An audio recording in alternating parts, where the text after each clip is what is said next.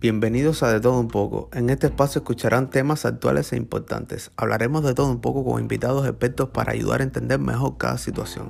No olviden que pueden escucharnos todos los jueves por nuestras plataformas. Comenzamos.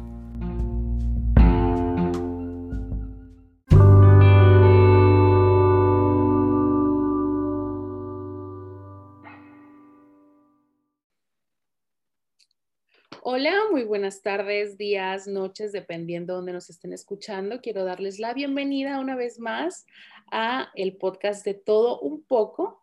Y el día de hoy tengo un invitado muy, muy, muy especial. Antes de presentarle, me gustaría invitarlos a que se suscriban a nuestras plataformas. Recuerden que nos pueden seguir por YouTube, Spotify y TikTok. También tenemos la página de Facebook, ahí subimos los videos, los enlaces directo eh, para que puedan estar disfrutando de los episodios cada jueves. Ahora sí quiero comenzar y darle la bienvenida a un amigo muy especial, Memo Luna. ¿Cómo estás, Memo? Muy bien, muy bien. Gracias por la invitación. Pues muy ameno aquí. Eh, pues vamos a disfrutar de una bonita plática que ya tenemos tiempo sin platicar tú y yo, que somos amigos ya de la vida, de hace mucho tiempo. Pero pues mira, qué padre que nos volviéramos a reencontrar de esta manera. Exacto, muchísimas gracias eh, más que nada a ti por aceptarme la invitación. Este, el tema que vamos a hablar hoy es muy, muy interesante y decidí invitarte a ti porque como dices tú somos amigos, te conozco desde hace mucho tiempo. Para los que no saben, Memo es un estuche de monerías, muchísimas cosas, ahorita está en el mundo de la música pero eh, yo lo conocí porque fue mi maestro de baile. Es un excelentísimo bailarín, este, para las personas que, que lo conocen y las personas que no lo conocen, pues pueden encontrar, yo creo que material en YouTube, ¿no? Así es, pues ahí pueden encontrar más de mí, digo, de baile, de, de videos coreográficos más, más con historia.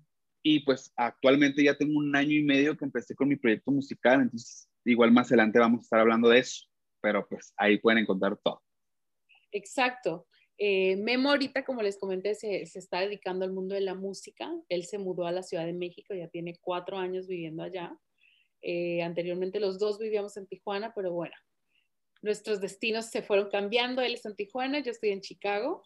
Y eh, el tema principal que vamos a hablar es sobre la comunidad LGBT este, y bueno, a mí me gustaría saber eh, quiénes pertenecen a esta comunidad.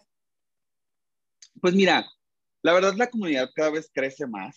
Es una comunidad que, bueno, seguimos siendo minoría, pero cada vez eh, se van agregando siglas que la verdad, eh, pues crece y crece. Por eso el uso correcto, por así decirlo, es LGBT más, pero la manera ya más completa es LGBTTIQ más, ¿no? Entonces, el más ya se utiliza para, eh, no sé, para sumar a esas personas que se sientan parte de, pero la razón principal de la comunidad es para, pues, abrazarnos entre nosotros a estas personas que, pues, por así decirlo, que no nos sentimos socialmente aceptados, eh, que, que somos segregados. Bueno, hemos sido segregados por siempre, todos los tiempos, y pues estamos en una lucha constante, ¿no? Para crear normalización, visibilización, que venimos luchando pues ya pues, por muchos años. Entonces digo, eh, son las personas, eh, son las personas lesbianas, gay, bisexuales, transexuales, travestis, transgéneros, queers, asexuales, pansexuales, y ya, los que se vayan sumando a esta gran comunidad, pero es como una introducción para que entiendan más o menos qué es. Exacto. Algo muy importante que dices, eh, es una comunidad que a pesar de que parece que es muy grande, todavía siguen siendo minoría. Entonces, eh, mencionaste tú que es una comunidad que de alguna forma todavía no es como 100% aceptada, ¿no? Pero creo que en estos últimos años se le ha dado un poco más de vista, pero a pesar de que se le ha dado más de vista a la comunidad, todavía falta mucho por hacer. Tú desde tu punto de vista, Memo, eh, ahorita que estás en el mundo de la música, em, cuando estuvimos hablando sobre el tema, me hiciste un comentario respecto a que hay en la comunidad, hay figuras artísticas que son gays, pero de alguna forma no lo muestran como tal, o sea, como que todavía siguen guardando su masculinidad o su feminidad. Eh, el caso más, yo creo que más eh, que podemos relacionar es el de Ricky Martin, ¿no? O sea, por ejemplo. Sí, mira, el caso de Ricky Martin en específico, pues tú sabes que Ricky Martin, eh, pues digo, yo no sé la situación por la que él estuvo envuelto, me imagino que la razón por la cual ocultó su preferencia sexual por mucho tiempo es porque no iba a ser socialmente aceptado, ¿no? Y que se esperó mucho tiempo, incluso hasta estuvo casado y ya sabes, mil, miles de cosas que de repente, ¡pum! Pues Ricky Martin es gay, Ricky Martin ya tiene una familia con sus propios hijos, su esposo y todo muy bien, que pues que lo llevó a decirlo, no, no, no recuerdo específicamente cuándo fue que salió del closet, pero digo, lo que, te, lo que más que nada quiero explicar y que va eh, relacionado con mi proyecto, porque mi proyecto, pues yo soy una persona de la comunidad abiertamente gay, ¿no? Fuera del closet, 24/7, 100%. Pero lo, aquí lo, lo, lo, importante de mi proyecto es que sí muestro una persona que tiene una preferencia sexual y que tiene un gusto por personas de su mismo sexo, ¿no? Pero aquí lo interesante o lo que yo lucho para crear esta visibilización es que mi expresión de género es muy femenina y estamos acostumbrados a una expresión de género, si son gays, a, estos hombres masculinos. Digo, que no está mal el que sean masculinos, sino que aquí puede haber un cambio muy interesante a empezar a aceptar que también los hombres pueden ser femeninos y que se, se, aceptan de la misma manera a los hombres masculinos. Entonces digo, es como un cambio que, como te digo, poco a poco ir como normalizando estas, estas expresiones distintas. ¿no? Y pues de eso va más que nada el proyecto. Digo, la verdad, todo suma, o sea, que haya personas eh, fuera del closet en la música, suman, aunque tengan una expresión de género muy masculina y más que nada se, inclinen a este estereotipo heterosexual. No pasa nada, pero poco a poco vamos existiendo otro tipo de personas, otro tipo de expresiones como yo o como otros artistas también, que poco a poco vamos generando un cambio. Y como te digo, somos minoría, sí hemos crecido, sí, sí hemos normalizado, pero todavía nos falta mucho porque, digo, tú vives en un país donde prácticamente, eh, pues, la comunidad ha crecido mucho y en México también, pero hay otros países que incluso hasta todavía está penado ser, ser gay. Entonces, imagínate, o sea, yo trato de pensar como muy abierto y no quedarme como en, en mi, en mi, alrededor, porque pues la Ciudad de México es la ciudad que está más, como por así decirlo, más normalizado el ser parte de la comunidad, pero no olvido que también hay estados como Sinaloa, como Sonora, como Chihuahua, como Monterrey, que también todavía hay muchos prejuicios sobre esto. Exacto, yo cuando estuve eh, investigando sobre el tema, o sea, vi datos muy interesantes, los tengo aquí anotados, eh, por eso si me están viendo, que estoy viendo hacia abajo, no es el móvil, son mis notas. Tengo aquí que en 76 países las relaciones entre personas del mismo sexo están tipificadas como delito. Entonces, eso es algo súper importante, ¿no? O sea, ¿cómo es posible que estando en el 2021 todavía sea un delito estar con personas del mismo sexo? Entonces, a mí se me hace algo muy, muy fuerte porque sí he visto noticias y la verdad ahorita no, no recuerdo qué país en específico vi un video, no sé si era, no, no, no, no era Turquía, no me acuerdo dónde, no me acuerdo dónde era, que yo dije, no puedo creer que vivan todavía 50 años atrás, ¿sabes? O sea, y qué, peligro y, qué, y qué fuerte porque pues nosotros estamos aquí muy felices, disfrutando de nuestra libertad y en otros países no lo están haciendo. Digo, esto es un conflicto muy grande mío porque pues cuando, cuando empezamos a decir, no, pues qué padre que la comunidad ya, súper bien ustedes, pero no, o sea, la realidad de las cosas es que hay lugares donde pues está muy mal todavía ser parte de la comunidad, por así decirlo. Sí, o sea, en muchas comunidades, eh, por, por, así decirlo, no tengo nada contra los países musulmanes, pero, por ejemplo, mm. los países musulmanes eh, son de estos países que, que está muy escondido. Penalizado. Exacto. Y que por la religión o por la cultura que tienen, pues se ve muy mal, ¿no? Incluso pueden llegar a tener hasta pena de muerte. eh, en la India, en Turquía, estos países también son de los países que más penalizado está esta, esta cuestión. Pero lo bueno es que a partir del 2011 estaba, estaba viendo que la ONU puso más atención sobre los ataques a las personas eh, de eh, sobre su orientación sexual. Pero a pesar de eso, hace falta mucho por hacer. Me llamó la atención que entre los países latinos donde no está penalizado, eh, pues está México, ¿no? O sea, digamos que somos un poquito más abiertos de mente, ¿no? Pero eh, si no recuerdo mal, en uno de los países de Latinoamérica donde está penalizado, eh, me parece que es en Belice. Entonces, wow, o sea, estamos bastante cerca, pero, sí. Pero tenemos como una separación a lo mejor de ideología muy, muy grande, ¿no? Entonces, eh, Memo, desde tu punto de vista, yo, pues yo vivo aquí en Estados Unidos y siento que en Estados Unidos como que somos más abiertos, las personas son más abiertas, incluso en Chicago, como te comentaba hace un momento, hay un barrio, eh, un suburbio, donde la comunidad gay es muy, muy fuerte, o sea, las, las calles están pintadas con, con la bandera de, la, de las siglas LGTB más. Eh, hay restaurantes, hay discotecas, hay tiendas, eh, la gente que vive ahí regularmente pertenecen a la comunidad pero no necesariamente tienes que estar en esa área si perteneces a la comunidad para sentirte seguro, ¿sabes? Tú puedes estar seguro en cualquier parte donde tú te encuentres. Yo tengo muchos amigos que son de la comunidad LGTB más y para mí me, digamos que me crea un conflicto, ¿no? Que sean muy señalados todavía.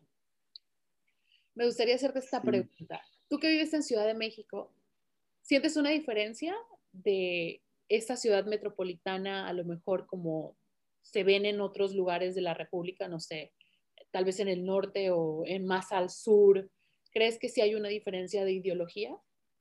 Sí, claro, y es una diferencia más que nada de ideología social, ¿no? Porque pues nosotros crecemos en una sociedad que prácticamente cuando ya nacemos estamos dictados a tener un cierto comportamiento. Si eres, eh, bueno, si naciste, por así decirlo, con sexo masculino, tienes que tener un cierto estilo de vida, comportarte de una cierta manera, vestir de una cierta manera. Entonces, eso lo hemos venido arrastrando por muchas generaciones.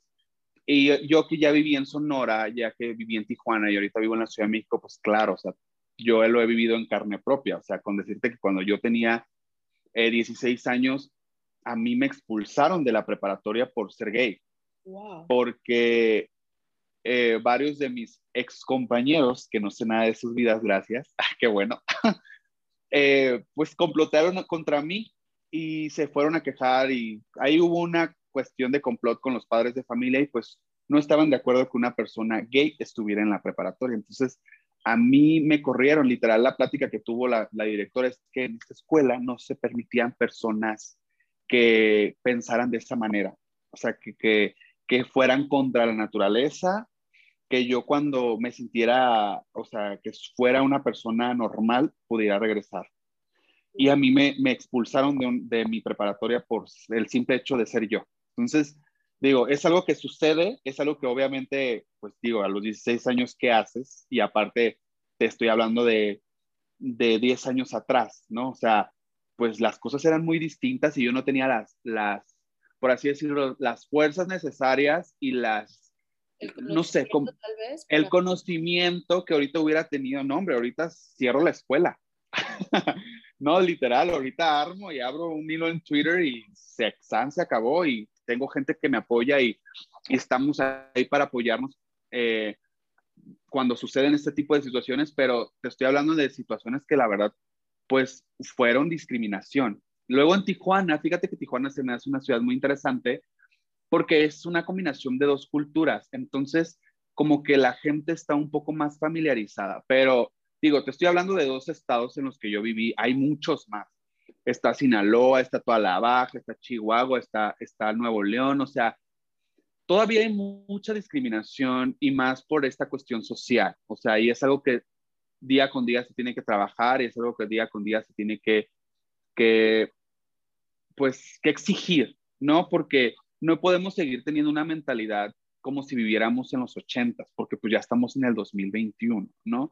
Y eso es una cuestión general. Ahorita estamos hablando específicamente de la comunidad LGBT, pero también tú sabes que esta cuestión del feminismo, de la mujer, hay muchas cosas todavía que están muy mal, pero pues mira, somos, somos parte del cambio y tanto como tú que eres una persona que está tratando de, de, hacer llegar este mensaje a los demás, si generas cierto cambio, aunque tú digas, ay no, pues ¿qué hago yo? Tú eres aliada, tú por el simple hecho de, de tener como, por así decirlo, una, una empatía con nosotros y, tratar de, explicar a la gente qué está bien y qué está mal, tú ya eres, eh, eres aliada de la comunidad. No necesitas ser parte de la comunidad para apoyar a la comunidad. Entonces, eh, digo, es un proceso que ahorita yo en la Ciudad de México, pues sí, claro, me siento más libre, me siento, me puedo expresar como yo quiera, o sea, pero pues no todos tienen el privilegio de estar donde yo estoy parado y por eso, por, por a través de mi proyecto, también quiero mantener cierto cambio. Digo, hace poquito, la semana pasada, tuve una entrevista y pasaron mi entrevista en todo Sonora, de en los 40 principales Sonora. Y pues yo dije, oh, no manches, todo Sonora viendo mi video musical. Lo había escuchado la profesora y la directora que, que te expulsó de la escuela, ¿no? Ojalá, ojalá lo haya. Mira. Esa escuela ya cerró, gracias al destino, ya cerró. Pero ojalá, ojalá que me haya escuchado en la radio, porque me pasaron en la radio. O sea, sí fue algo que yo digo, oh my God, Sonora, ok, uno de, los estados con más machismo, ¿sabes? Pero fíjate que así, así, así se genera el cambio. O sea, así, interviniendo la estructura social, interviniendo en los no sé, o sea, como en esta cuestión mm, de el deber, el cómo debe de ser, cómo piensan los demás de cómo debe de ser la vida, y pues ahí estamos nosotros, digo, obviamente, pues ya, o sea, yo estudié y todo, o sea, sí me expulsaron, pero pues no es como que ya mi vida se acabó, pero también pienso en los niños o en las personas que mm, destruyen su vida, ¿saben? O sea, como que dices tú, güey, o sea, yo lo pude, yo lo pude, yo lo pude o sea, yo pude salir adelante y superarlo, pero hay gente que no lo puede, porque yo sé que soy una persona fuerte y a pesar, me pasó eso, pero también tuve conflictos con mi familia. Son muchas cosas que paso a paso se han, han, ido evolucionando conmigo, pero pues yo no soy la única persona que soy parte de la comunidad. También hay muchas personas que son parte y la mayoría de esas personas no se sienten parte de la sociedad. Exacto, eso que mencionas tú, o sea, las personas muchas veces no se dan cuenta el daño que pueden generar, generar, perdón, al rechazar a una persona. O sea, al final de todo, todos somos personas, todos somos humanos, ¿sabes? Todos tenemos derecho a elegir, eh, todos somos libres de enamorarnos de, de la persona que nosotros querramos. Y hay personas que cuando sufren algún tipo de discriminación no lo superan, o sea, se hunden, o sea, pasan por una depresión, muchas veces llegan al suicidio incluso. Y, fue por una cuestión de, a lo mejor no tuviste esa empatía, a lo mejor no tuviste la educación de guardarte ese mal comentario que no se te pidió, pero que, vale, bueno, lo soltaste, ¿sabes? Entonces creo que las personas deben de ser más conscientes en ese sentido. Y no solamente me refiero a, a específicamente ahorita que estamos tratando el tema de la comunidad LGTB, más, sino a todas las cuestiones, o sea, ya sea por tu raza, por tu género, por tu ideología, tu sexo, lo que sea, o sea, debemos de aprender a respetar, porque creo que muchas veces ese es el problema, que no sabemos respetar, no, no sabemos dónde está el límite de nosotros y empieza la, la, otra persona, ¿sabes? Entonces, ojalá que, que esa profesora, esa directora, esos alumnos eh, hayan escuchado este, ese episodio, esa entrevista de, la radio, porque yo creo que muchas veces cuando eres niño a lo mejor no eres tan consciente de las cosas que dices o haces, pero esos niños están diciendo, están repitiendo las cosas que escuchan de sus mayores, de sus padres, progenitores, educadores, lo que sea, ¿no? Entonces también como padres creo que eh, hay una labor muy importante, tenemos que enseñar a los niños, a, a nuestros hijos, a ser tolerantes, que yo creo que no debería de ser la palabra tolerancia, porque... No, no, no. no, no creo que esté bien empleada esa palabra. O sea, yo no tengo por qué tener tolerancia hacia ti. Si tú eres una persona, eres un ser humano igual y eres un ser humano, exacto. Pero mira, te voy, a decir, te voy a decir algo muy importante aquí, que yo siempre trato de aplicarlo, porque yo me muevo en un medio, o sea, yo trabajo de, o sea, aparte de tener mi música y todo, yo trabajo en el medio de la publicidad. Yo, me, yo estudié comunicación y mercadotecnia. Entonces, aquí la gente es muy respetuosa y la gente que no es respetuosa, pues hacemos que sea respetuosa porque ya no puede, ya no puede existir ninguna discriminación. Y, y yo, también yo también pongo en prueba y, y trato de educar a mis alrededores, a las personas, que tal vez no lo hagan en mala manera, pero cuando tú no tienes cierta educación, te conviertes en una persona con ignorancia. Y esas personas ignorantes, pues, por así decirlo, no tienen el conocimiento para decir las cosas correctamente, expresarse, preguntar de una manera correcta. Entonces, yo sí soy de esas personas que dicen, a ver, a ver, no, no, no, así no se dice.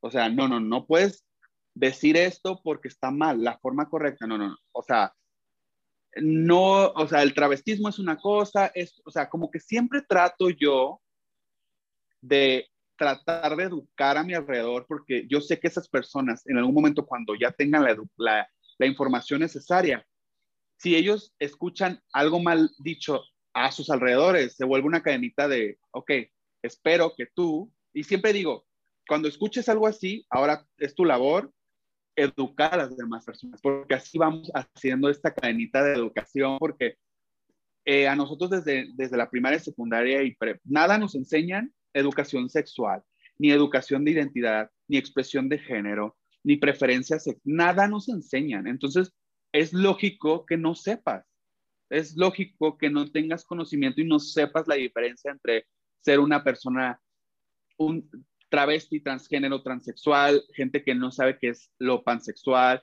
o lo queer o lo asexual. O sea, que son cosas muy básicas porque son cosas que tanto puedes eh, identificarte tú, Corina, como tu vecina, como tu, no sé, alguien muy cercano a ti. Y es y es tan fácil, o sea, no es algo que tú digas, ay, es que es como la ciencia o matemáticas, no, es todavía más sencillo saber cómo identificar, es como decir, ¿cómo te llamas, Corina? Ah, ¿cómo te gusta que te digan Cori? Es lo mismo, es lo mismo. No, pues si a ti te gusta que, y no vas a ir por la vida diciendo, ok, te gusta que te digan Cori, pues Corina, no es que a mí me gusta que me digan Cori, ¿sabes? Es tan sencillo como eso, tu apodo es como si yo te dijera, no me gusta que me digan Memo, entonces no me vas a decir Memo, por respeto. Y es prácticamente lo mismo, pero obviamente un poquito más complejo porque ya estamos hablando de preferencia sexual, de género, de tu sexo, de expresión. Son muchas cosas que posiblemente la gente no sepa, pero no está mal que no sepa, está mal que no quiera aprender. Eh, ¿Sabes? Porque como te digo, a mí me ha costado, y yo es algo que yo he tratado de explicar también a mi familia, porque a veces preguntas de mi mamá, no, preguntas que de la tía, y así es como, a ver, no, no, no. Y en lugar de decir, no, es que estás más, yo digo, no, mira, te voy a explicar. Esto es, ¿sabes? O sea, esto es una labor entre todos que, que estoy seguro que poco a poco, entre más educación haya, todo va a cambiar. Por ejemplo, ahorita que estás, que te estaba escuchando, mencionaste algo, ¿no? O sea, que es más fácil que matemáticas y, y la ciencia, ¿no? En la secundaria, cuando uno va a la secundaria, no sé si a ti te tocó, este, nos dan clases de cívica y ética. ¿Recuerdas que, tenemos esa clase, cívica y ética? Tú desde tu punto de vista y perteneciendo a la comunidad, ¿crees que sería importante que en las escuelas se diera una, no sé si llamarle clase, curso, para poder socializar, entender y no atacar a las personas que pertenecen a la comunidad. O sea, por ejemplo, decir, mira, hay personas que son gays, hay personas que son lesbianas, hay personas que son bisexuales, hay personas que son transgénero, hay personas que son asexuales y eh, todas merecen respeto porque son personas como tú, como yo. Y eh, si tú ves a una niña que está aislada allá eh, porque le gustan las mujeres, no la vas a, a hacer, a orillar a que se aísle más, ¿no? Tienes que hacerla parte del grupo porque es una mujer como tú, como yo, como todos, pero tiene una condición diferente en el sentido de que le gusta su mismo, gen, su mismo género, pero no la hace diferente, o sea, es, pero no es diferente, ¿me entiendes? O sea, simplemente que tiene un gusto diferente, o sea, así como a lo mejor a ti te gusta el negro, pues a mí me gusta el rosita, pero yo soy mujer y a ti también eres mujer, pero pues te gusta el color negro y no por eso te voy a discriminar, ¿sabes? No, vamos a hacerlo a un lado porque pues a ella no le gusta el rosita, ¿sabes?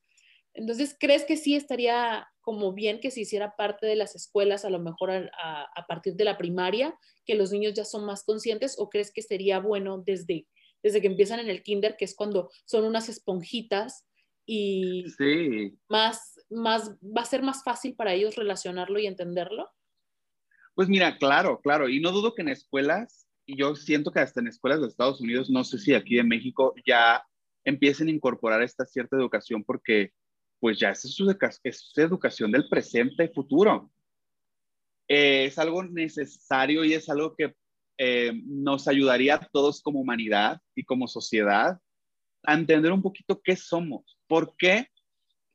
Porque ahorita estamos hablando de una comunidad y es necesaria una comunidad para que haya visibilización de que existe un movimiento que estamos luchando día con día. Pero la razón que existe una, esta comunidad es para que en un futuro ya no exista. ¿Por qué? Porque todos somos diferentes y la diversidad está entre nosotros. Entonces, va a llegar un momento en que, no, o sea, todos toda la comunidad, o sea, todos los seres humanos somos diferentes. Y, y si lo, lo, empezamos a aprender desde pequeños, no, no vamos a tener miedo de expresarnos, no vamos a tener dudas, no vamos a tener, ay, pero es que yo me siento así o por qué me gusta, ¿sabes? Y es donde, sin, sin esta información, es donde empieza a surgir ese miedo y esas, empiezas a, a, a mentirte a ti mismo, a ser otra persona, a vestirte como no quieres. Entonces, digo, está bien. O sea, tú podrías ser, o sea, tú, Corina, eres una mujer cisgénero, heterosexual, pero ¿qué tal si a ti no te gusta vestirte con faldas o no te gusta vestirte con cosas muy femeninas? Eso no te, no te hace ser otra persona, te hace ser tú y nomás porque tienes una expresión de género, por así decirlo, visto como una masculina o género fluido, que tú puedes decir, no, a mí me gusta usar polos, a mí me gusta usar pantalón, pero eso no significa que por eso yo sea lesbiano, ¿sabes? Ahí empezamos a romper esta estructura porque no tiene nada de malo, pero ¿qué tal si tú en algún momento tú dijiste, no manches, no me, no me quiero poner esta ropa porque la gente va a pensar que me gustan las mujeres, ¿sabes? Es un ejemplo que yo te puedo dar, que te puedo decir, por ahí empiezan estas cuestiones donde empiezas a, a, a, mentirte a ti mismo y no ser lo que eres tú. Y pues también, o sea, yo desde que yo soy, o sea, yo soy como quiero ser, me expreso así, hablo así, me he visto como tal, me pongo esto, me corto el cabello como yo quiero. Vivo feliz y en mi proyecto se, se refleja. Entonces digo, esto es educación 100% y claro que sí esperemos que en algún momento todas las escuelas tengan ya sea hasta un curso, una clase o lo, lo, integren en civismo, que en civismo vemos cosas que pasaron hace años que ya a nadie le interesa.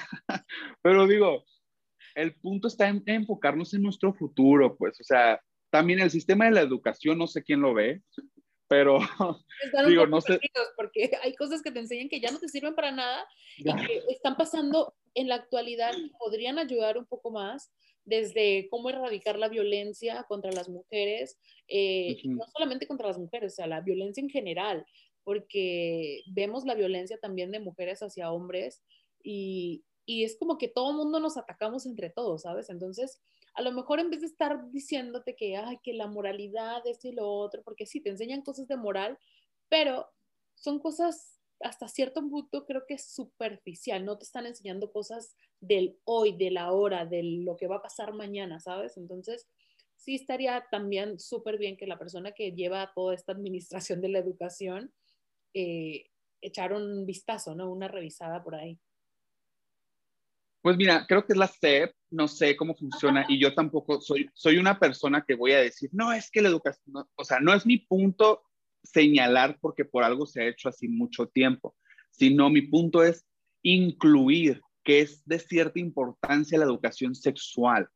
Entonces, eso es todo. Yo, si quieren dejar cívica, geografía, civismo, el abanderado, el, el, los lunes, la sabes, o sea, eso es, es una, eso es lo, o sea, yo no lo cambio por nada, porque pues es una etapa que vives solamente una vez en la vida y está bien estudiar geografía, estudiar ciencias, la tabla periódica que jamás la he vuelto a ver en mi vida. Ok, está bien, pero incluir, porque uno nunca sabe, así si dices tú, güey, ¿para qué quiero estudiar ciencias o química si eso no me quiero dedicar? Ok, pero es importante para tu educación primaria. Ok, también la educación sexual es importantísima para la educación primaria. Eso es todo, o sea, no quiero como entrar en conflictos de que no, que la SEP, no.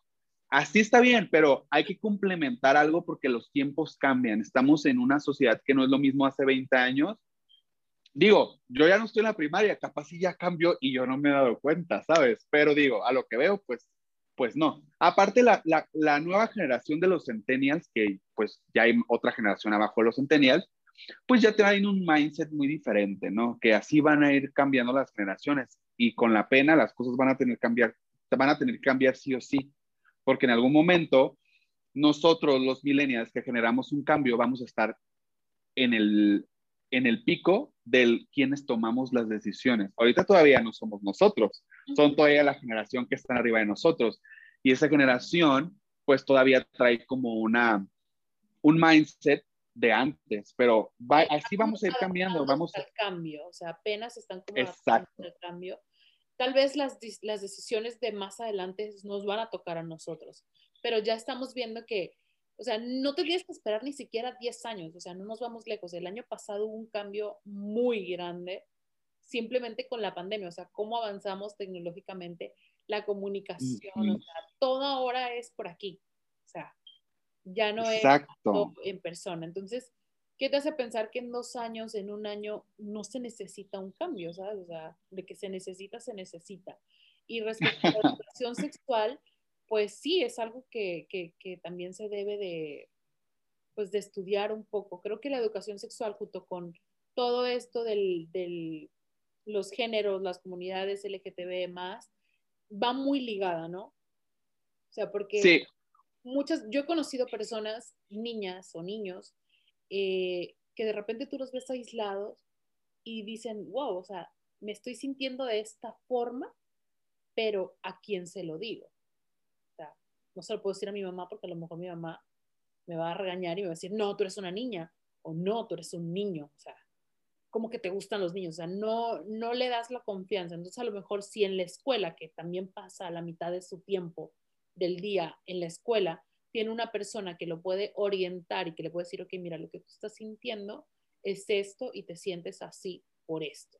Y que no, no sea como que, ok, me voy a esconder más, ¿sabes? Porque muchas veces vemos que estas personas se casan, tienen hijos y al final terminan siendo infelices porque no tuvieron a lo mejor la orientación para poder reconocerse ellos eh, su identidad, ¿no?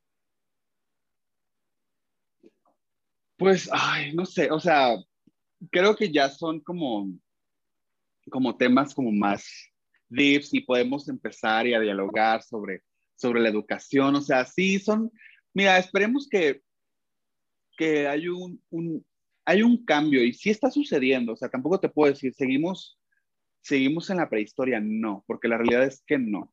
O sea, ya hay cierta generación que tiene un mejor conocimiento, tiene ya no tiene tanta, o sea, mm, no sé, o sea, como que son más libres, por así decirlo, pero nos falta mucho todavía. Entonces digo, esperemos que, que poquito a poquito vayamos eh, aprendiendo entre nosotros y generando este cambio, tanto tú como yo y tanto las personas que tenemos alrededor. Y mira, juntos vamos a hacer una sociedad mejor.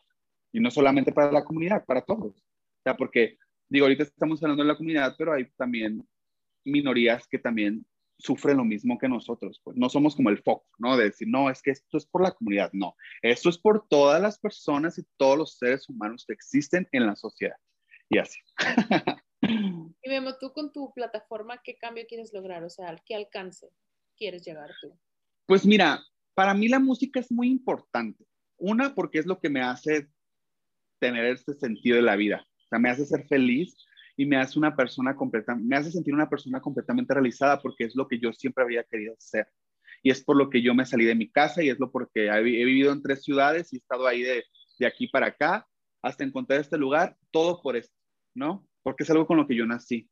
Obviamente ya que soy una persona, pues ya, un joven adulto que sabe de la vida y que es parte de la comunidad, yo, mi, así, la razón principal que existe mi proyecto es crear, o sea, llegar a un punto donde tengo una visibilización más amplia, donde llega mucho público y que no solamente en Estados Unidos haya como, por ejemplo, un Sam Smith, un Troy, que son artistas con una expresión de género fluida y que tienen una audiencia gigante. O sea, ese es mi sentido, porque ellos crean una normalización y entre, como ya existen ellos, es una cadenita que le da el paso a más personas con esa expresión de género y la gente ya viene teniendo una, una cierta aceptación.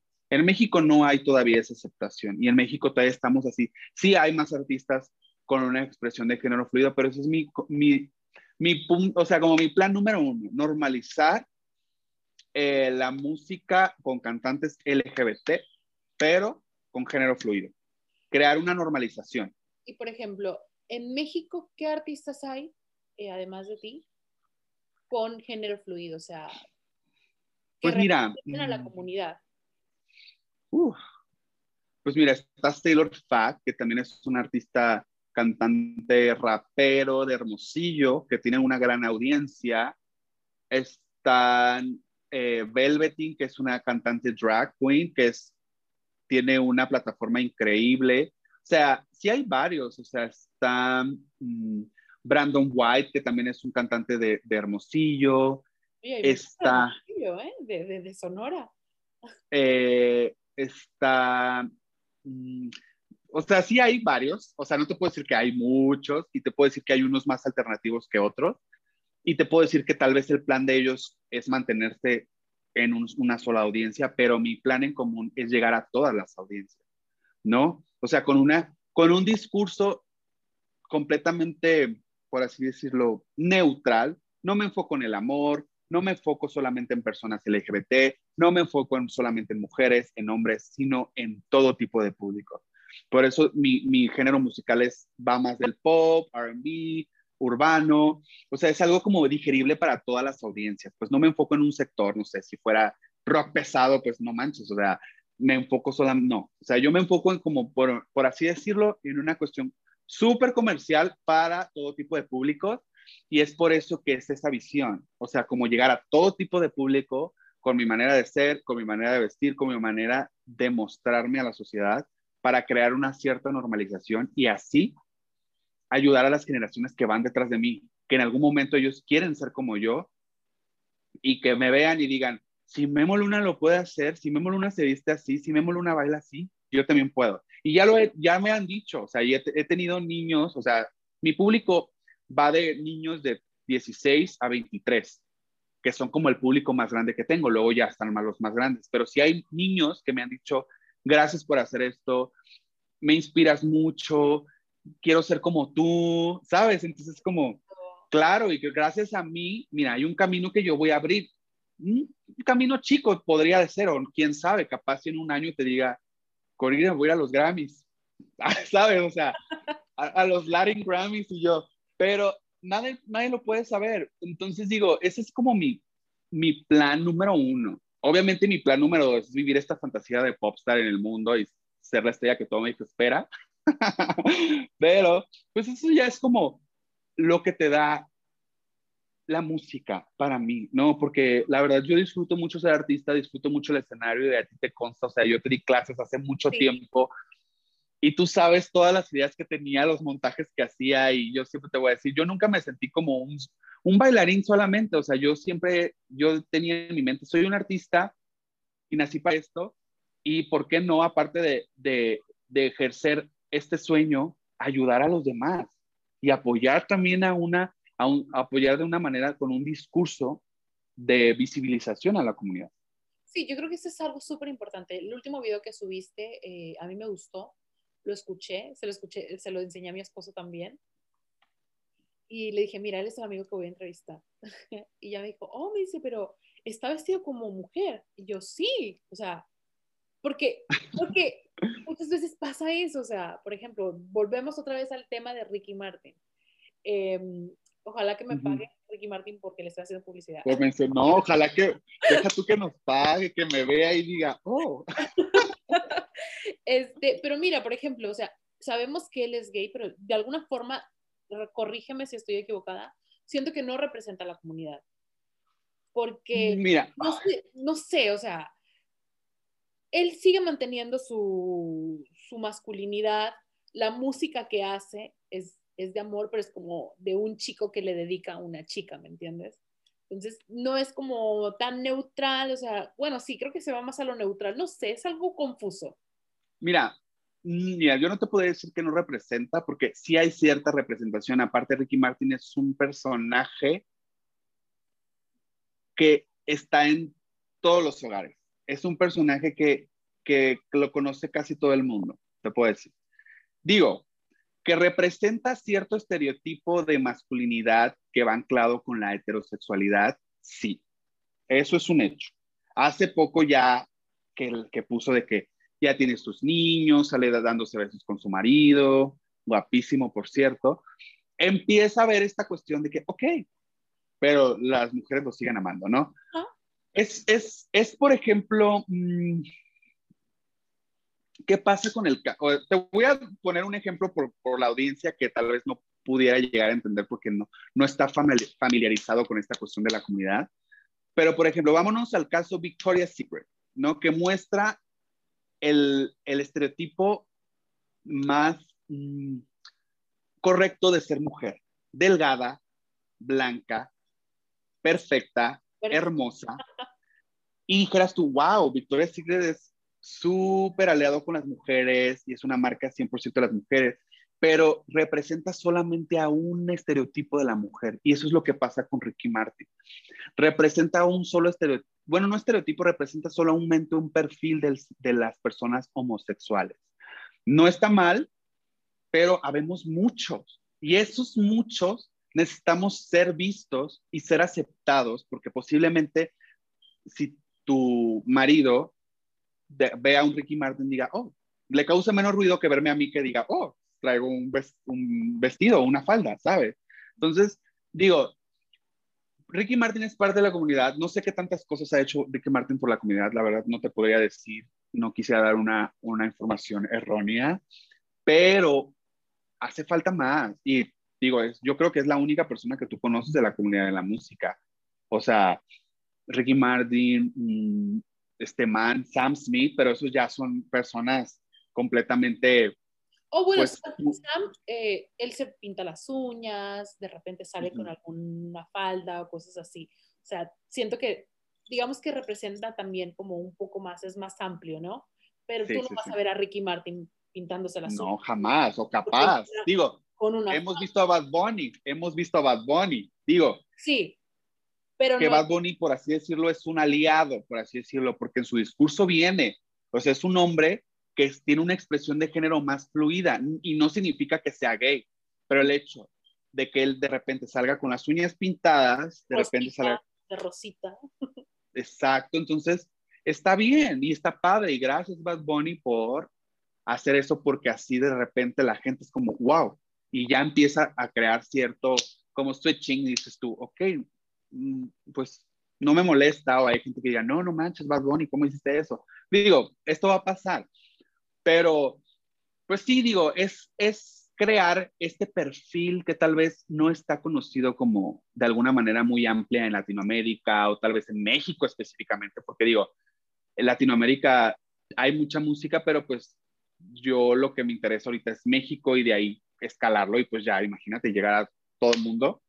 Pero, pues sí, Digo, pero en el caso de Ricky Martin específico, regresando a la pregunta, digo, eh, también hay parte que tengo un entendimiento por el hecho de cómo nació él y fue una figura bastante grande en la música latinoamericana. Fue uno de los primeros eh, latinoamericanos en ser conocidos en Estados Unidos. Imagínate como toda esta presión que tenía él porque ser una figura por su disquera, por su música, por su contrato. O sea, está bien. Y ahorita que ya es parte de él, ya tiene como completamente, está fuera del closet, pues digo, siempre suma. Y es lo que te digo, siempre suma.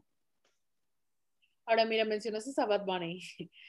él es un cantante de reggaetón, ¿no? Entonces, creo que eso, ese aliado que tienen por, por parte de él es muy importante porque creo que en el reggaetón hay pues, de alguna forma como mucho machismo, ¿no? O sea, los hombres siempre están rodeados de mujeres, esto y lo otro, y que tú veas un cantante de reggaetón, en este caso del peso de, Bad Bunny, es muy importante. Pero yo creo que siempre tienen más aliadas mujeres, o sea, por ejemplo, Gloria Trevi, eh, ¿quién más? Eh, Thalía. ¿Qué, es lo que pasa que tienen más aliadas mujeres que, que hombres? O sea. Pues mira, no, es que sabes que no te puedo decir porque yo no las conozco. O sea, no te puedo decir qué tan aliadas sean, porque una, hace poquito, bueno, hace años empezó esta cuestión de que Yuri empezó a dar declaraciones súper fuertes sobre que no aceptaba el matrimonio igualitario. Hace poquito dio una, una entrevista que, que el hecho de que las feministas dañaran los, los edificios no eran manera, ¿sabes? O sea, la señora no sé quién la está guiando, pero yo no te puedo decir que esas personas aliadas son aliadas de verdad de corazón, oh. porque existe una mercadotecnia muy grande donde el público LGBT es muy consumista y tiene un poder adquisitivo muy grande también. Entonces, posiblemente en el caso de, y te voy a decir, o sea, no digo, ay, Gloria Trevi, dudo, capaz si la señora ama a la comunidad y sí apoya de alguna manera, no tengo el conocimiento como para decírtelo, pero de esas personas que puedo decir, tú me puedes decir, es que son aliadas. Yo la verdad no estoy tan seguro ahorita, por después de lo de Yuri y después de hace poquito vi, unas, vi unas declaraciones de Lorena Herrera que, que dijo de las personas drags, que la verdad me dejan mucho que desear. Entonces empiezo a decir, mm, ¿será realmente que les gusta la comunidad o solamente porque saben que somos un público totalmente grande y que vamos a consumirlas y las vamos a hacer famosas? Digo, no lo sé, pero claro que aporta. Y Talía, por ejemplo, Talía yo la amo, la adoro. De hecho, en mi video de A Otro Lugar, que es una canción mía, eh, en el video musical hay un vestuario que yo me inspiré en Talía pero porque es una persona que a mí me inspira. Digo, esperemos que Talía de corazón sí sea una persona aliada y que creo que sí lo es porque el año pasado que el Pride estuvo de manera digital, ella dio, mandó un saludo y así como de una manera como muy, muy de corazón. Y yo digo, wow, que se haya dado el tiempo, Talía, de mandar un video para el Pride de México. Digo, no cualquiera lo hace, pues. Entonces, digo, yo te puedo decir, sí suma y sí ayuda y sí, claro, pero las que ayudan más son a ellas. pero digo, está bien porque, por ejemplo, una Talía que yo te digo, wow, sí se siente. Gloria Trevi, fui a un concierto que la verdad me quedé frío del concierto que dio Gloria Trevi porque una persona talentosísima y es brutal. Lo vi en la Arena de la Ciudad de México antes del COVID, fue el último concierto que fui antes de COVID y es una persona completamente aliada en vestuario, en todo, en discurso, digo, no lo dudo, pero hay unas que yo digo, oh, ya no sé si pensar que todas, porque de repente llega una Yuri a decir ciertas cosas cuando Yuri, pues su carrera se ha mantenido gracias a las personas de la comunidad. Entonces ahí empiezan estos discursos donde ellas mismas se contradicen. Pero, regresando a la pregunta, digo, claro que suma, porque son, son eh, figuras públicas que, que permean casi toda la sociedad mexicana y que todos los conocemos y el hecho de que sus discursos sean o en sus videos haya parte de la comunidad, eso nos suma y nos normaliza completamente porque las personas que son fanáticos de ellas automáticamente en sus suites dicen, ok, si Gloria tiene estas personas travestis, entonces está bien. No, digo, estoy pensando de una manera más genérica, pues, de que vaya a pensar el ser humano, pero todo suma, o sea, hasta eh, es, digo, nomás no vayan a salir con cosas que de repente se contradicen porque yo digo, ay, no, qué pena. o sea, en realidad todo suma, o sea, yo te puedo asegurar que alguna persona que vea el, podcast, eh, si tiene alguna duda sobre su orientación, a lo mejor esto le puede ayudar, o si tiene algún hijo, algún sobrino, eh, a lo mejor esto le puede ayudar. Yo hago el programa con la intención de poder aclarar ciertos problemas que tenemos en la sociedad y tratar de ayudar, ¿no? porque muchas veces no te sientes con la confianza y, creo que ahorita los aliados de los jóvenes de esta generación y de los más pequeños, tienes una duda de lo que sea y vas al buscador, porque es el que te va a dar la respuesta, ¿sabes? O sea, vas a YouTube, vas a Google. O a TikTok. a TikTok. O sea, qué sé yo, te metes a un foro y, y buscas las respuestas ahí. Entonces, y muchas veces las respuestas no son correctas o sales con más dudas de las que tenías, ¿no? Pero yo quiero hacerte una pregunta ahorita mientras te estaba escuchando. Eh, ¿Quién te ayuda a hacer tus videos, Memo? Pues mira, ya tengo un equipo. Ya tengo un equipo, fotógrafos, directores, tengo un equipo de styling. Tengo ya personas que se han sumado al proyecto, que la verdad eso es para mí ah, un descanso total porque yo empecé siendo yo, o sea, siempre contraté a otras personas, pero esas personas que al principio me apoyaban era una cuestión más de trabajo pero ya tengo personas que están metidas en el proyecto en cuestiones de decisiones. No, es que yo te recomiendo esto, no es que esto, ¿sabes? Entonces, eh, todo Reback, que es el primer EP que saqué, que lo pueden encontrar en Spotify, la mayoría de los videos los produjo una misma persona que se llama Sabdiel Almazán, que él hace series web y también ha trabajado en series de Prime Video. Entonces, él fue una persona, fue la primera persona que él se ancló al proyecto y me dijo, yo te voy a ayudar y de mí tienes todo mi apoyo porque tu proyecto me encanta, etcétera, etcétera. Entonces, como que justamente entre los dos hemos ido desarrollando cada video y de repente ya se incluyó, o sea, ya se sumó que un styling, ¿no? La persona que me viste y que me da toda esa ropa, que de repente la gente se queda, pero toda esa ropa, pues tiene un porqué, ¿no? el maquillaje, tengo al maquillista ya que 24/7 uso el mismo maquillista siempre para cualquier producción. Y yo empiezo a hacerme de el equipo. Y así, así se va sumando, ¿eh? Así se va sumando como todo esto odisea de tener una producción, porque detrás de todo lo que ves, oh, no, no, no, a veces yo digo, no puede ser que todavía trabaje, haga esto y todavía me... Pero digo, poco a poco va, va cambiando, o sea, poco a poco, entre más avanza, menos cosas hago yo. Pero prácticamente ahorita pues todas las decisiones dependen de mí, pues. Pero sí, o sea, tengo ahí mi equipo en, producción y la verdad eh, ha resultado muy bien y amo cada uno de mis videos y me da una fantasía que cada video mío es como, lo, lo sigo amando desde el día número uno. Para ti es un bebé, es un logro, eh, porque es un esfuerzo prácticamente lo que estás haciendo. ¿Y las coreografías, Memo? Porque yo soy pues mira, bailarín yo las hago y yo las, o sea, todavía yo hago, toda, imagínate, todavía de preparar todo, la coreografía, el ensayo, he ido conociendo bailarines muy talentosos, siempre trato de usar bailarines diferentes para, para darle foco a todos, ¿no? O sea, no casarme con estos mismos bailarines y aparte siempre me gusta tener bailarines con diferente expresión de género, tener bailarines con, o sea, estéticamente muy diferentes, ¿no? Para que se vea la diversidad. Em, eso a mí me fascina porque son personas que a veces me han dicho, ay, nunca me habían pedido estar en un video musical, porque también la exigencia ha cambiado, pero yo cuando empecé aquí de bailarín, uy, no, hubieras visto, porque aquí el estereotipo del bailarín perfecto para bailar en, en escenarios y en conciertos tienes que estar altísimo, mamado, blanco, guapísimo, súper masculino. Ahora imagínate. No, un Ken. Un genio. Exacto, entonces yo dije, no, yo no voy a tener bailarines así, yo no voy a seguir con ese patrón, yo voy a tener bailarines de todos.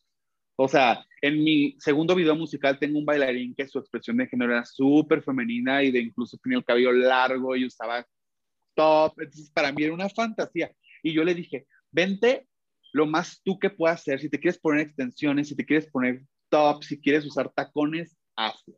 Y sí, o sea, yo me siento feliz porque siento que es un proyecto y es una propuesta visual muy eh, fiel y real, ¿sabes? O sea, porque tú sabes, así bailo yo y así siempre bailé yo en mis videos, tú los ves y yo te hubiera podido poner esa coreografía en alguna clase. Yo te hubiera podido decir, ese es el vestuario que van a usar. y así soy yo. De la última coreografía, que fue con una canción de Beyoncé, no sé si te acuerdas. Sí. sí, o sea. Parece perfecto tu, perdón, disculpa que te interrumpa, este, pero siento que tu proyecto es como muy inclusivo, o sea, tomas de aquí, tomas de allá y, y los reúnes a todos, ¿no? O sea, ojalá que tu proyecto llegue a muchas personas em, y que puedas lograr tu meta de, de lograr un cambio, porque por una persona, con una persona que tú llegues, ya es suficiente. O sea, le cambiaste a, a, una persona y bueno, ya dices tú que ya has tenido la, la, experiencia, ¿no? De que se te acercaran chicos y que te digan gracias por lo que estás haciendo. Y yo me imagino que se te van a seguir sumando más y más personas. Pues esperemos, fíjate, porque eso es mi, eso es lo que a mí más me, me hace sentir satisfecho, que gente confía en mí y gente se acerca para decirme, quiero hacer esto, eh, mi sueño es esto. Incluso me han preguntado de que me han dicho, no, es que mi familia no me acepta como soy, yo me quisiera vestir así. O sea, la verdad, hay jóvenes muy perdidos. Hay jóvenes que necesitan apoyo, hay jóvenes que necesitan tener un, una inspiración o una figura que los guíe. Y no solamente hablo de mí, necesitamos todavía más como yo, más. Y no necesariamente tienen que ser cantantes, no. Para eso existimos muchas personas para tener muchos perfiles y porque hay mucha gente que se puede inspirar en mí, se puede inspirar en otro amigo o en otro amigo. Pero para eso estamos y la verdad a mí eso de que las personas más jóvenes, yo siempre digo, ay, no, sí, tú tranquilo, va, va, va, no sé qué, tú confía en ti, tú sé paciente, o sea, y siempre es con consejos que yo he experimentado, pues. Entonces, digo, para eso estoy y para eso es mi proyecto y entre más crezca y entre más, más llega a más personas, pues ayudaré todavía a más jóvenes que lo necesitan. Entonces, mira, yo feliz, contento de llegar a uno o a mil o a un millón. Ya, eso es, eso es muy bonito. Por ejemplo, vemos si a ti un chico te escribe o una chica te escribe eh, a tu plataforma de Instagram y te dice, oye, ¿sabes qué? Yo tengo una duda porque me siento así o asá. Eh, te tomas el tiempo de responder, o sea, respondes todos tus mensajes, de tratas de estar conectado con, con tu público, con tus seguidores? Sí, mira, trato de la verdad la mayoría, eh, a veces sí digo, ah", y a veces hay preguntas muy serias que yo digo, no, si le contesto ahorita no le quiero contestar cualquier cosa, entonces me quiero dar el tiempo. A veces sí tardo de que uno, dos, tres días de que de repente, no, espérate, porque esta pregunta no es como un ¿cómo estás? o un me encanta tu música, tal vez pues es un, oye, necesito ayuda. Y eso es todavía más importante para mí, es una responsabilidad. Entonces siempre trato, siempre trato. Eh, tengo unos pequeños niños, bueno, entre niños y niñas, también tengo niñas que me siguen, que son muy chicos, que son los que siempre han estado ahí. De hecho, en, el lanzamiento de mi video anterior, estuve media hora antes con ellos y se los mostré antes que todos. Y pude presenciar en esa plática cómo hay dudas, cómo hay ganas y cómo hay sueños y cómo hay, cómo ayudas a la gente con darle atención. Entonces, para mí eso, no sé, como que eso me, pues tú sabes, o sea, tú sabes, yo fui maestro, o sea, yo fui maestro y yo fui, yo fui un ejemplo, por así decirlo, de clase, de danza y, y yo, yo aprendí mucho a, a explicarle a la gente, a explicarle a alumnos, o sea, y a, y a hacerles creer también que podían hacerlo, porque todo el mundo lo podemos hacer. Entonces, tengo cierta experiencia en, en, guiar a las personas más chicas porque lo he hecho por mucho tiempo. Entonces, para mí eso es lo que más se me hace gratificante. Pues entonces digo, yo siempre trato, si tienen, si tienen algún problema, alguna duda, acérquense. Yo aquí voy a estar. Si no les contesto en el momento, no es porque no quiera, sino que a veces hay mucha cosa que hay que hacer. Pero, pues sí, así es, o sea, digo, voy a, siempre voy a tratar de estar ahí, digo, no sé, imagínate mañana así de que un millón de seguidores, digo, siempre voy a tratar de hacerlo, lo que esté en mis manos, pues. Sí, porque, o sea, tú tienes que estar consciente que siendo una figura pública, va a haber mucha gente que se va a acercar a ti para tener un consejo o una respuesta de ti, porque te ve con más experiencia, porque ve que no eres una persona que este, como, ahora sí como se dice, ¿no? Dentro del closet, o sea, eres una persona bastante abierta y sobre todo lo más importante, eres una figura pública y vas a hacer referencia para muchas personas y quieras o no vas a hacer referencia para una, para una audiencia que tal vez son eh, adolescentes. Sí, o sea, pues es que es una responsabilidad muy grande, pero yo soy una persona que me gusta cargar con esa responsabilidad, fíjate, porque lo veo con mis hermanos. O sea, yo trato de educar a la gente y yo trato de educar, y no es que me interesen más las, las nuevas generaciones, pero creo que es más sencillo porque son generaciones que tienen una perspectiva más distinta, no están tan maleados, están en este descubrimiento y ellos van a construir una generación más al futuro. Entonces, obviamente si viene alguien de 35 años a preguntarme algo, yo lo voy a hacer con toda, con toda la honestidad, pero las personas que más llegan conmigo porque tienen duda de, dudas existenciales son más niños, pues entonces digo, sí es una responsabilidad, pero yo siempre trato de aconsejar desde lo que yo he vivido. Tampoco es como si me dicen, no, es que tengo problemas de salud mental y ya me he querido suicidar, pues también es como que voy a decir, oh, oh, o sea, ve con un psicólogo, te recomiendo, o sea, la salud mental es súper importante, estar bien con uno mismo y, y, etcétera, etcétera, ¿sabes? O sea, o ve a tal organización, aquí hay un número para que puedas llamar, cómo te sientes, son personas que jamás te van a juzgar, ¿sabes? Entonces, todo está en qué saber contestar, porque pues también no es como que te voy a decir, y así tu vida se va a arreglar, no, hombre, yo quisiera que alguien me dijera, Memo, así se va a arreglar tu vida. Ay, yo, wow, todo el tiempo lo quise, quise escuchar eso, ¿sabes? Todo el tiempo escribiéndolo, ahora dime qué más tiene que pasar. Exacto. Ay, Memo, Memo, ya para cerrar, dos últimas preguntas. ¿Qué preguntón estoy? ¿Qué consejo le darías a las personas, sean niños, adolescentes o incluso personas adultas, que no se sienten identificadas con su ideología, su identidad sexual y que no tienen el valor de salir del closet. ¿Qué, les dirías? La primera, el hecho de que no te sientas, mm, por así decirlo, de la manera correcta. Por es, es, como la... Es una descripción muy absurda, pero lo vamos a dejar así porque así lo conoce la sociedad ahorita y posiblemente ese niño lo, los, los sienta así. Ahorita lo bueno es que hay mucha información en Internet sobre expresión de género, identidad, eh, eh, mm, como preferencias. Entonces, hay mucha información a la mano que con tú poner YouTube puedes poner qué es la identidad, qué es la expresión, me, eh, me, me gustan, soy gay, esto, o sea, hay mucha información que tú puedes ir mm, viendo en internet, o sea, tanto en videos de youtubers mexicanos que hablan de la, de la, de la sexualidad, tanto sitios web, o sea, ya no puedes decir, no sé qué soy, porque ya hay tanta gente, o sea, hasta personas trans eh, documentando toda su transición. O sea, porque eso es, eso es algo muy importante también. Hay personas trans que yo conozco que desde que se identificaron como personas trans han documentado todo hasta después, ¿sabes? Hasta después de primero ser transgénero y luego ser transexuales.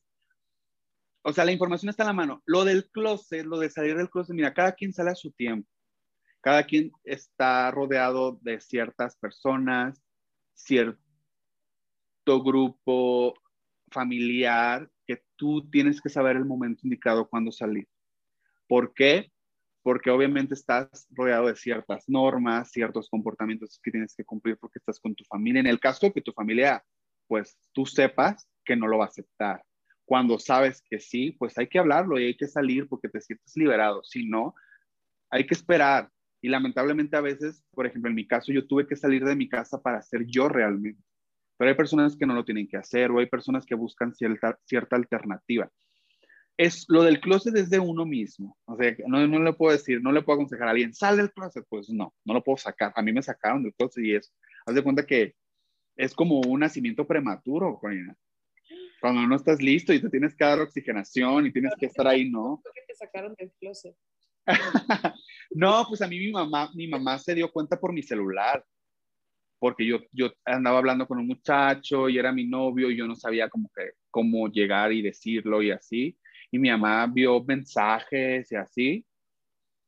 Y pues así se enteró mi mamá, de la nada. Entonces, pues yo no se lo dije y yo no me preparé y yo no lo preparé ni nada, o sea, fue de la nada. Entonces, por eso te digo, a mí me sacaron del closet. Y es una cuestión muy complicada porque tú no tienes ya recursos para explicarlo esperar el momento indicado.